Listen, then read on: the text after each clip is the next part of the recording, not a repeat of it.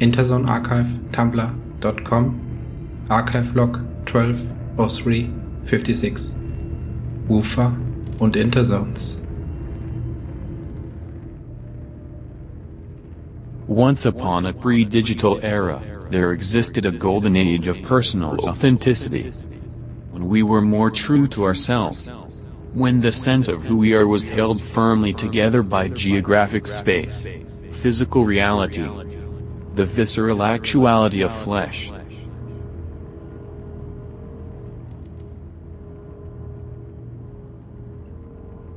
So notiert der Social-Media-Historiker Nathan Jurgensen im November 2013. Aus heutiger Sicht ist, zumindest für die unter 40-jährigen Interson-Bewohner, kaum noch nachzuvollziehen, wovon der alte Mann da faselt. Aber das muss nicht heißen, dass sich die Zeiten nicht wieder ändern können. Wie kam es zu der Aufspaltung von Europa in urbane Interzonen und freie Regionen und der Abriegelung gegenüber dem Rest der Weltbevölkerung?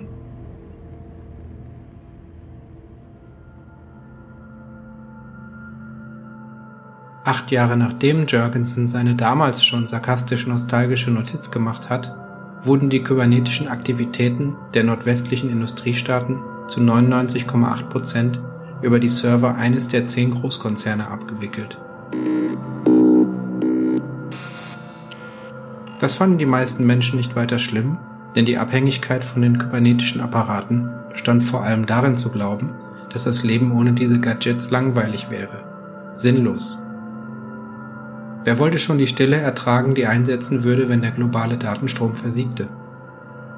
Und mit jeder weiteren Generation entstanden Menschen, deren Konditionierung ein nicht optimiertes Offscreen-Leben als öd und leer erscheinen ließ. Sie kannten ja nichts anderes mehr als Hochglanzoberflächen ohne Schweiß und Tränen.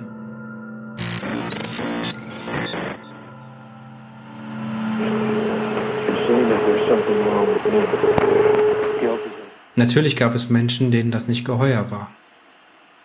Eine relativ hellsichtige, wenn auch extrem radikale Gruppe um den Anarcho-Primitivisten John Serson vernetzte sich ein letztes Mal auf den verbliebenen Renegaten-Servern, um einen kollektiven Ausstieg aus den verfallenden Innenstädten zu organisieren.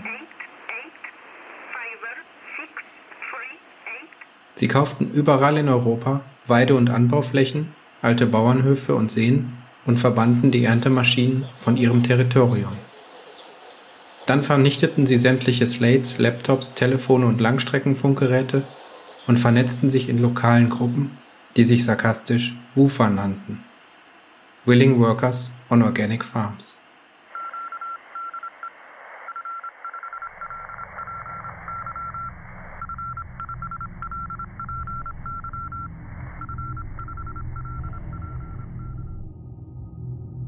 Innerhalb weniger Jahre erwiesen sich die ohnehin nur rudimentär beherrschten Anbau-, Ernte- und Zuchtverfahren der Wufer als so unzureichend, dass es zu einer massenhaften Landflucht kam, da es an Nahrung und medizinischer Versorgung fehlte.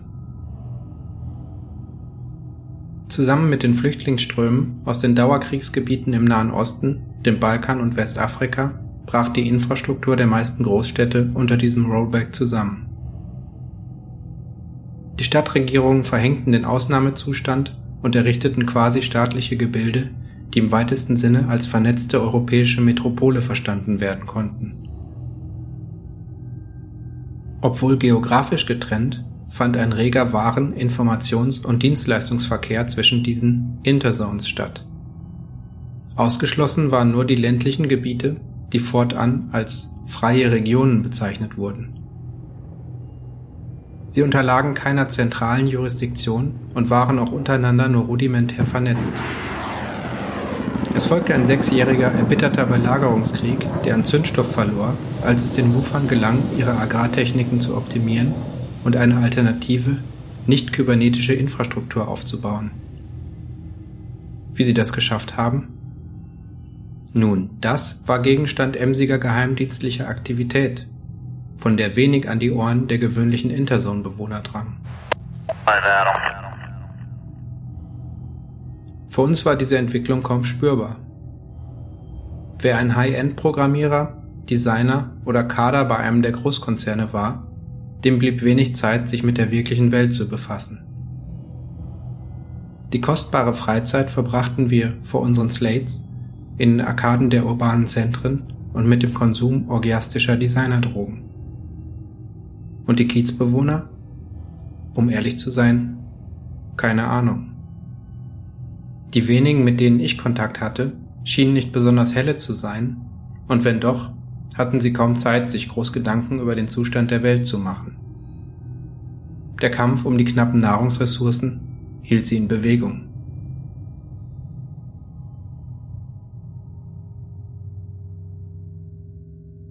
Natürlich gab es Nachrichten und epische Filmprojekte über den mutigen Kampf von Wufern gegen diabolische Konzerne, aber come on. Schwer zu sagen, wo da mögliche Korrelationen mit den Geschehnissen in der realen Welt waren. Und außerdem, was konnte man als Einzelner schon machen? Es stand jedem Intersoner frei, in die freie Region zu emigrieren, und nicht wenige taten das auch. Mir ist niemand bekannt, der jemals wieder was von einem Auswanderer gehört hatte. Eine Rückkehr war ausgeschlossen.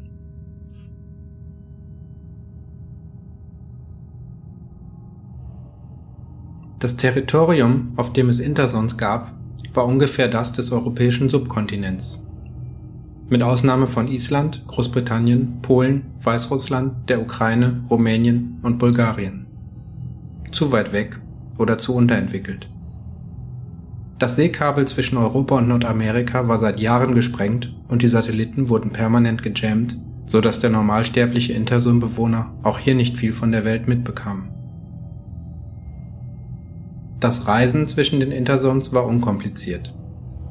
Es gab verhältnismäßig preisgünstige Flugverbindungen in Jets mit Stahljalousien, die je nach Nachrichtenlage auf und zugefahren wurden. Die Reiseanbieter waren Subunternehmen des Militärs, was seine Vor- und Nachteile hat. Es gibt halt keine militärischen Stewardessen. Und wer gerne einen Drink gegen die Flugangst nahm, wurde schnell zum Schmuggler. Aber was war schon perfekt?